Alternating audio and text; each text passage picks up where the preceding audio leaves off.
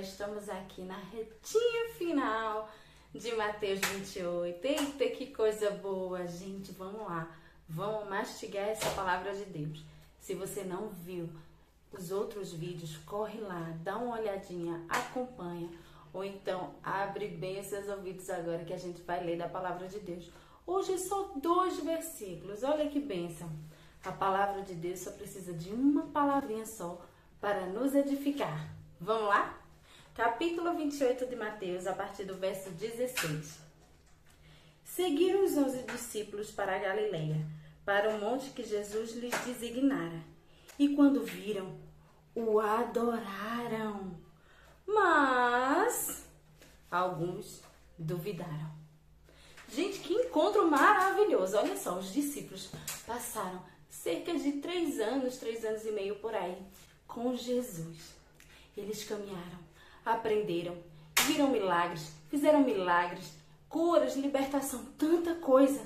E eles estavam ansiosos. Será que foi verdade? Será que não? Será que vamos encontrar um mestre? Eu imagino eu assim. E você, como você imagina? Porque a palavra de Deus diz que eles adoraram Ele. Eles puderam tocar, assim como aquelas mulheres que abraçaram os seus pés. Eles tocaram nele, falaram com ele, viram que ele venceu a morte. Olha só, o nosso Mestre está vivo. Para a glória de Deus, ele venceu tudo e todos. Mas alguns duvidaram, mesmo vendo, mesmo tocando nele, mesmo sabendo de tudo que aconteceu, sabendo que ele morreu na cruz, mas ele estava ali, vivo. Será que você também duvidaria? Será que você, ao ver aquele dizer, não, é mentira? Pois é, isso se chama cegueira espiritual. Falta da fé genuína, porque nós, muitas vezes, nos deixamos enganar pelos nossos próprios sentimentos, pela nossa mente. Mas claro, né?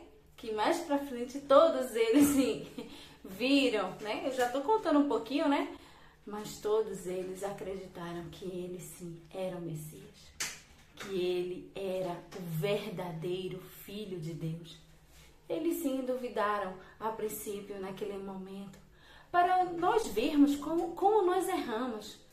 Nós somos falhos e Deus assim nos compreende, nos entende, porque reconhece que na nossa limitação, no nosso ser humano, na nossa forma de ser, somos tão pequenos. Mas Deus nos ama e Ele dá sempre uma chance. Sempre uma chance. Só que essa chance a gente tem que segurar na hora na hora, agarre essa chance hoje. Jesus, ele, ele está vivo e ele está dizendo para você: Olha, eu estou aqui, eu amo você. Será que você vai pegar na mão do Mestre e vai acreditar que ele está vivo, que ele ressuscitou dos mortos, que ele é o teu Deus? Pega na mão do Mestre, acredita, tenha fé, persevere, não desista.